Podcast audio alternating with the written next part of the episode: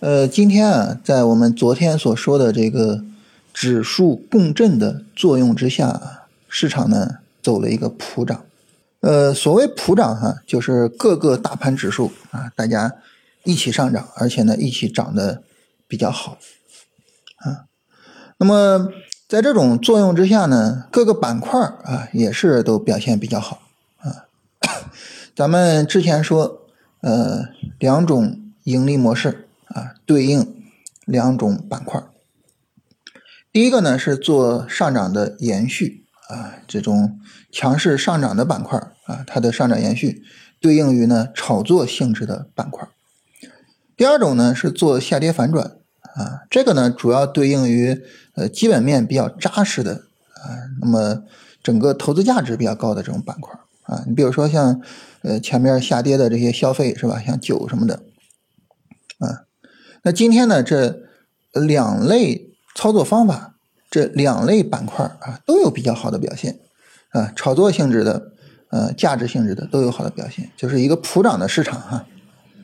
那么在这种普涨的市场环境下，是吧？在大家呃情绪都比较高涨的时候呢，我想再跟大家呃再聊一聊这两种盈利方式啊。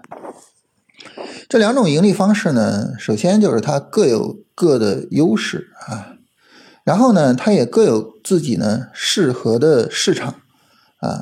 那反过来呢，呃，也都各自有自己不适合的市场啊，也就是都有可能遇到一些呃交易上的困难，然后阶段性的出现亏损。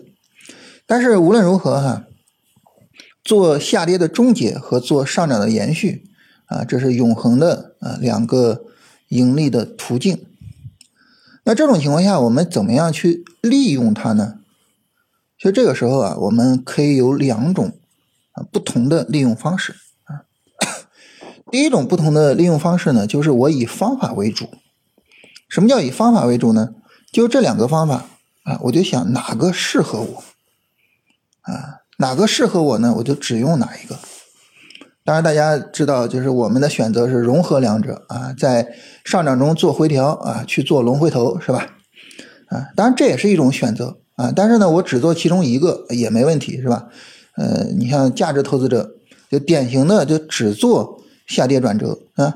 然后打板的呢，就是典型的我只做上涨的延续，对不对？所以你可以只选其中一个啊，也可以像我们一样去做融合，都可以。但是呢，坚定一种方法。坚定一种信念，这是一个选择。那这个选择呢，我们不可避免的会去承受这种方法所带来的风险啊，就是在它不适合的时候啊，我们可能会遭遇一些困难啊，这是不可避免的。但是呢，你反过来哈，这也是会怎么样呢？就是我们呃也会去承受它给我们带来的好处。那么，当我们去坚定了这种信念之后呢，那么好处。啊，和它的问题我们都承受了，但是好处它肯定是大于问题的。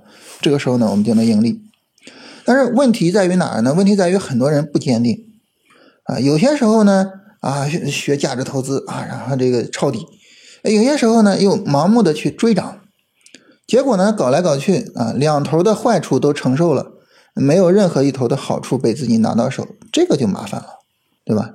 所以呢，就是以方法为主，就是什么呢？就是我就坚定的就使用这么一个思路，啊，我既去呃说承受它的风险，同时呢，那么又去赚取它的利润空间，啊，我做到一个这个盈亏同源，那么这是第一个啊应用的思路。第二个呢，就我不是以方法为主，我以什么呢？我以我看好的啊操作的对象为主。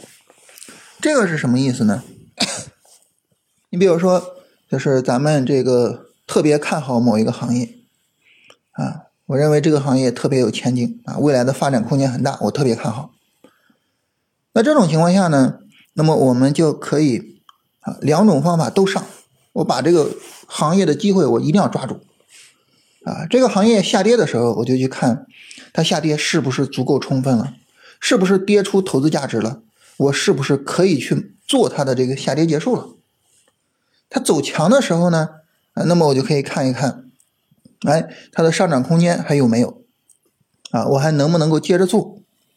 总之呢，就是这个板块、这个品种，它的所有机会我都要去抓，它的钱我一定要赚足了啊，这也是一种应用思路。但这种应用思路呢，就决定了什么呢？我们必须要慎重的去选择我们投资的品种啊，一定要确保这个投资的品种它有足够的值得我们去冒险的地方啊，否则的话，你这不同的方法都上，就像我们刚才说的。很容易就承受两个方法的问题，但是呢，得不到任何方法的好处，对吧？所以呢，就是一定要注意啊，对于品种的选择。所以这个时候呢，就是尽可能的去抓机会。所以这是跟大家聊呢，就是我们怎么去运用这两个思路啊。关于这个呢，其实还是一样啊，就是可以去做融合。啊，当然这个说，这个可以去做融合，什么意思呢？就这两种运用方式可以去做融合啊，这个什么意思呢？咱们明天再聊啊，大家可以琢磨琢磨。就是在搞交易方法的时候哈，嗯，大家知道我一直比较提倡我们不要呃泾渭分明啊，不要有门户之见啊，多往融合了想啊，有什么不同的想法是吧？多想想能不能综合一下。呃，尤其是这个 搞交易方法啊，价值投资的骂技术分析的，技术分析的骂价值投资的，啊，我觉得没有任何意义啊。只有融合才能够呃帮助我们同时去获得两种方法的好处啊。所以这个时候大家也可以去琢磨琢磨啊，就是我们怎么样针对这两种应用思路啊去做融合，好吧？这个我们今天就简单聊这些啊，就是关于理念的这个东西。呃，操作方面呢，其实那就很简单了。呃，市场呢，这个有可能见底啊，今天的拉升力度还是挺强的，是吧？那这个时候呢，如果我们做超短的，那就啊，拉升该止盈就止盈，对不对？啊，你比如说你你还在做数字经济，那肯定就是超短了，啊，该止盈就止盈。然后呢，你要是做这种这个有充分调整的板块呢，就做短线，做短线的呢就耐心的去持有，然后看看这个短线能不能走成，是吧？我们现在还没办法确定这个短线能不能走成哈，我们还需要等一个三十分钟下跌来做一个最终的确认，所以这个时候呢，就需要等这个三十分钟下跌看一看啊，这个后续的三十分钟下跌啊，如果下跌力度大是吧，又创新低了啊，那这个时候就说明整个日线的调整还在延续啊，但是呢，如果说啊这个三十分钟下跌整个调的小的话，呃，这说明什么呢？首先这是个又是一个超短机会是吧？这个整个日线、短线调整之后的第一次超短机会，再一个呢，就是如果说我们的短线仓位没有进足，啊，也可以利用这一次机会去进仓位。那这个事儿呢，也需要做一下准备啊。